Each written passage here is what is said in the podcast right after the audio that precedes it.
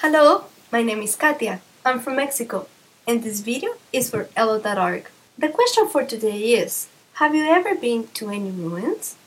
Well, actually, I have. I have been to the largest religious monument in the world. It is called Angkor Wat. It is in Cambodia. It's a beautiful place. It's many acres with many temples. It dates back from long time ago.